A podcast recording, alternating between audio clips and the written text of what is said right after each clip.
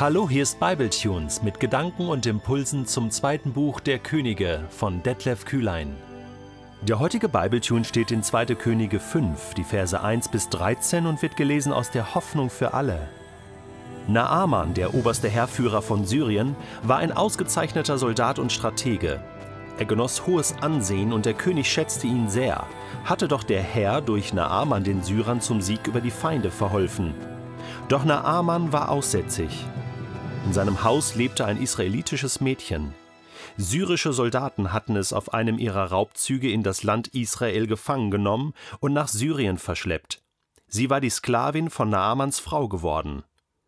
Eines Tages sagte das Mädchen zu seiner Herrin Ach, wenn mein Herr doch einmal zu dem Propheten gehen würde, der in Samaria lebt, der könnte ihn von seiner Krankheit heilen. Naaman ging daraufhin zum König und berichtete ihm, was das Mädchen aus Israel gesagt hatte. Der syrische König bestärkte ihn, den Propheten aufzusuchen, und gab ihm ein Empfehlungsschreiben an den König von Israel mit. Naaman machte sich auf den Weg. Er nahm sieben Zentner Silber, siebzig Kilogramm Gold und zehn Festkleider als Geschenke mit. Das Schreiben an König Joram von Israel lautete Der Mann, der dir diesen Brief überreicht, ist mein Diener Naaman. Ich habe ihn zu dir gesandt, damit du ihn von seinem Aussatz heilst. Als Joram den Brief gelesen hatte, zerriss er entrüstet seine Kleider und rief Bin ich etwa ein Gott, der Macht über Leben und Tod besitzt? Wie kommt der Syrer nur darauf, einen Aussätzigen zu mir zu schicken, damit ich ihn heile? Es liegt ja auf der Hand, was er will. Krieg will er mit uns, und das hier ist nur ein Vorwand. Schon bald hörte auch der Prophet Elisa, dass der König voller Entrüstung seine Kleider zerrissen hatte. Er schickte einen Boten zum Palast und ließ Joram ausrichten Warum bist du so aufgebracht? Schick diesen Mann zu mir. Er soll erkennen, dass es hier in Israel einen Propheten des wahren Gottes gibt. Kurze Zeit später fuhr Naaman mit seinem Gespann bei Elisa vor. Der Prophet schickte einen Diener vor das Haus, der dem syrischen Heerführer sagen sollte: Geh an den Jordan und tauch siebenmal im Wasser unter. Dann wird dein Aussatz verschwinden und du wirst gesund sein. Da wurde Naaman zornig, kehrte wieder um und schimpfte: Ich hatte erwartet, der Prophet würde zu mir herauskommen, sich vor mich hinstellen und zum Herrn seinem Gott beten. Ich hatte mir vorgestellt, wie er seine Hand über meine kranken Stellen hält und mich von meinem Aussatz befreit. Als ob unsere Flüsse Abana und Papa, die durch Damaskus fließen, nichts wären. Dabei sind sie viel sauberer als alle Bäche Israels. Kann ich nicht auch darin baden und gesund werden? Voller Wut machte er sich auf den Heimweg. Doch seine Diener versuchten ihn zu beschwichtigen. Herr, wenn der Prophet etwas Schwieriges von dir verlangt hätte, dann hättest du es sicher auf dich genommen. Und nun hat er dir nur befohlen, dich zu baden, damit du gesund wirst. Dann kannst du es doch erst recht tun. Was meinst du, welche Person spielt in unserem heutigen Bibeltext die Hauptrolle? Ist es Naaman ist es Elisa? Ist es einer der beiden Könige? Ich sage mal so, ich finde, dieses Mädchen aus Israel, die in dem Haushalt Naemans hilft, die macht doch etwas Richtiges, oder? Sie ist die entscheidende Person in dieser ganzen Geschichte. Sie sieht die Not ihres Hausherren und sie gibt einen Rat. Sie ergreift die Initiative. Sie ist die Networkerin, könnte man sagen, die das Ganze hier verbindet, sodass Naeman oder Naaman aus Syrien, der Führer der Syrer, der große Heerführer, der große Soldat, in Israel auftaucht und zum Propheten Elisa geht, um geheilt zu werden. So ein kleines, unscheinbares Mädchen, die einfach den Glauben hat, hier kann noch etwas gehen und dann passiert etwas ganz Großes. Aber fangen wir mal vorne an. Die Syrer und die Israeliten, das waren eigentlich verfeindete Völker. Nachbarvölker stammen aus derselben Linie von Sem, sind also Semiten, ja, äh, Aramäer, Hauptstadt Damaskus, unter König David ähm, waren die mal Vasallen, also sozusagen äh, besiegt, äh, aber das war nur von kurzer Dauer. Und dann war es wieder eigenständig und es führte immer wieder zu Kriegen. Und ähm, hier heißt es, der Herr hatte Naaman, den Syrern, zum Sieg über die Feinde verholfen. Also über viele Feinde, vielleicht auch über Israel, denn Gott ist derjenige, der entscheidet, wer wie gewinnt, auch in der Politik letzten Endes.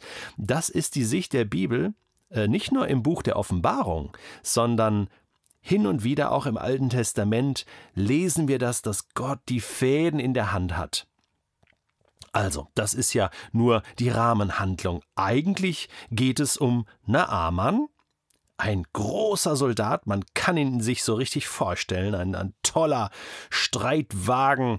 Ähm, Soldat und, und äh, nicht nur Soldat, nicht nur kräftig und schlag, äh, schlagkräftig in dem Sinne, sondern auch ein Stratege, das heißt ein Kriegsführer. Aber, heißt es hier in Vers 1, er war aussätzig. Er war krank, was dazu führte, dass tja, er sich regelmäßig zurückziehen musste, bisschen außen vor war, unansehnlich, ansteckend, ungesund und deswegen vielleicht auch frustriert, enttäuscht, geschwächt. Und dieses israelitische Mädchen, wir erfahren gar nicht ihren Namen. Sie ist die Namenlose in dieser Geschichte. Sie hat die Idee. Und sie sagt, Ach, wenn mein Herr doch einmal zu dem Propheten gehen würde, der in Samaria lebt, sie spricht hier von Elisa. Der könnte ihn von seiner Krankheit heilen. Woher sie das weiß? Das wissen wir nicht, aber sie weiß es und sie ist tief überzeugt, Elisa kann heilen in Gottes Namen. Der Rest der Geschichte ist gespickt mit vielen Missverständnissen. Erst zwischen den Königen, der eine denkt, der andere will Krieg, ich kann doch hier nichts tun, ich bin doch nicht Gott. Und, und äh, das Ganze droht hier zu eskalieren, bis Elisa davon hört und eingreift und sagt, hey, schick den doch zu mir. Er soll erkennen, dass es hier in Israel einen Propheten des wahren Gottes gibt. Und deswegen ist Naeman ja gekommen. Was für eine Chance eigentlich. Und beinahe wäre es gescheitert. Doch nun fährt Naeman vor dem Haus von Elisa vor.